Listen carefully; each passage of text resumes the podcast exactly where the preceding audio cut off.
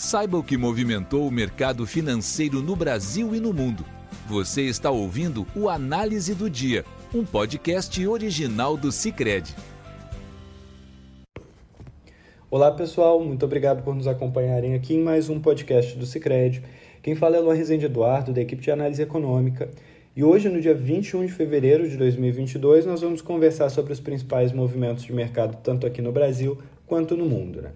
Iniciando ali pelos mercados da Europa, esses tiveram um dia de forte queda, muitas vezes superior a 2% em algumas praças, ainda em meio aos desdobramentos da crise política envolvendo a região da Ucrânia. Né? O mercado de Moscou, em particular, na Rússia, desabou mais de 10% após o Kremlin colocar em dúvida um suposto encontro que aconteceria entre o presidente do país, Vladimir Putin, e uh, o presidente dos Estados Unidos, Joe Biden, para discutir essa, essa questão diplomaticamente. Né? Além disso, vem preocupando o recrudescimento de conflitos armados em regiões separatistas ali no leste da Ucrânia, o que amplia a preocupação do Ocidente, principalmente na, na direção de uma invasão dos russos daquele território sob o pretexto de estabilizar a situação internacional. Em Donetsk, uma região do leste ucraniano, alguns grupos rebeldes já solicitaram assistência militar da Rússia para enfrentar as tropas de Kiev, a capital oficial do país.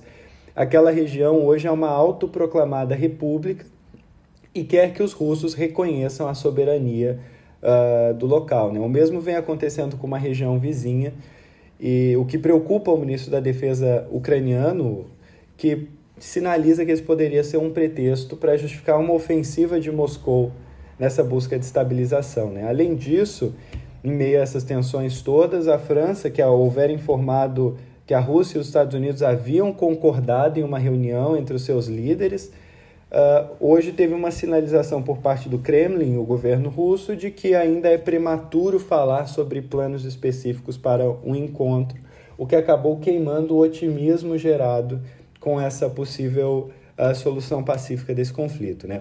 Nesse quadro geral, nós tivemos o índice pan-europeu Stock 600 registrando uma queda de 1,30%, principalmente puxado localmente por instituições financeiras. Né?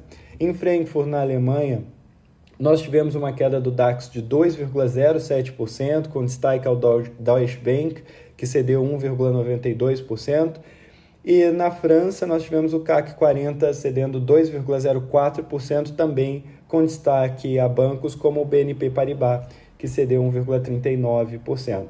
Em Londres, as perdas foram mais contidas em razão das commodities mais elevadas e o FTSE 100 fechou com uma queda de 0,39%, portanto um pouco menor do que os seus pares regionais. Né? Além, agora, nos Estados Unidos, nós tivemos os mercados em Wall Street fechados nessa segunda-feira em razão do feriado de Dia do Presidente dos Estados Unidos.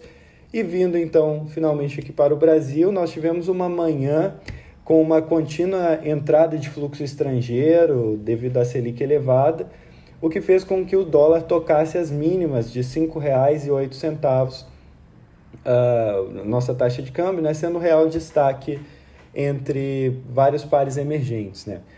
Esse câmbio mais baixo influenciou também a negociação dos juros, levou a uma queda, principalmente na parte média e longa da curva de juros, com investidores também aguardando a leitura do IPCA 15 e a votação do pacote de combustíveis no Senado, que a, prim primeira vista está previsto para quarta-feira, mas que uma falta de acordo do, de líderes pode acabar postergando a votação pelas informações que temos até agora. Né?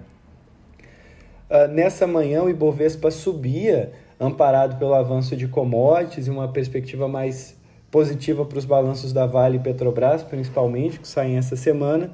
No entanto, essa alta do, da, das empresas relacionadas a commodities não conseguiu ser suficiente para mitigar uh, o índice geral, uma vez que bancos e varejistas começaram a ter uma queda bastante intensa a partir do meio dessa tarde. Né?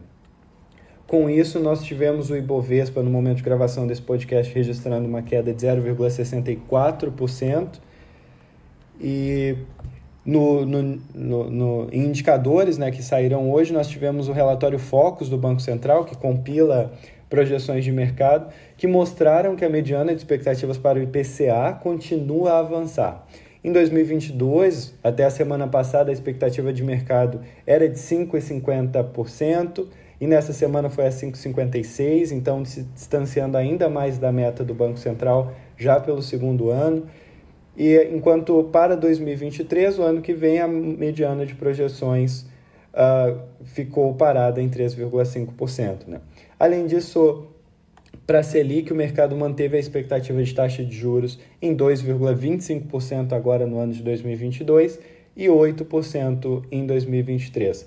Nós tivemos alguns movimentos lá para o ano de 2024, né? tanto a mediana de IPCA, que subiu de 3,04 para 3,09, e a mediana de Selic, que subiu de 7,25 para 7,38%, mostrando uma certa deterioração nas expectativas de longo prazo.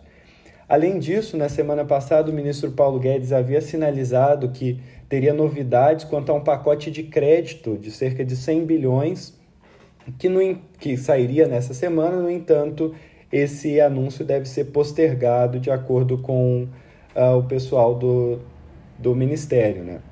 Técnicos dizem que a proposta na mesa é relançar o Programa Nacional de Apoio às Micro e Pequenas Empresas de Pequeno Porte, o PRONAMP, que foi uh, criado durante a pandemia para dar suporte a essas empresas que tiveram um fluxo de crédito uh, restringido. Né? Uh, quanto à taxa de juro brasileira, no momento de gravação nesse podcast, nós tivemos, tínhamos uma queda de cerca de 3 centavos em relação ao fechamento de ontem, no entanto, ela voltou a subir em relação à mínima dessa manhã e era negociada em R$ 5,11 por dólar.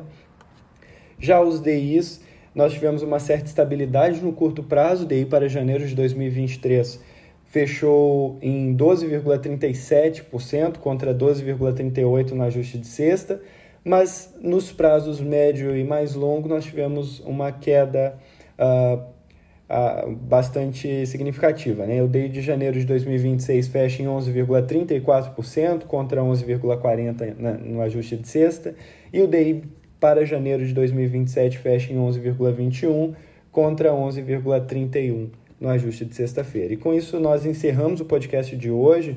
Eu agradeço a companhia de vocês e nos vemos amanhã. Até lá. Você ouviu o Análise do Dia, um podcast original do Cicred. Até a próxima.